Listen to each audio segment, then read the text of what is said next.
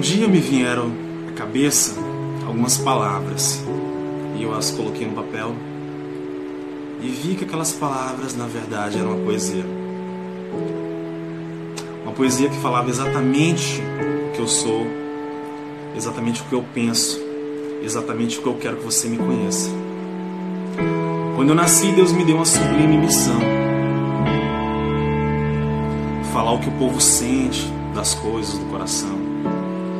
Me fez amigo das rimas, das noites, das madrugadas.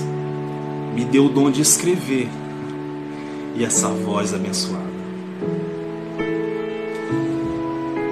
Ele me deu o amor das pessoas e desse amor sou submisso, porque o homem é feito de sonhos, ideais e compromissos.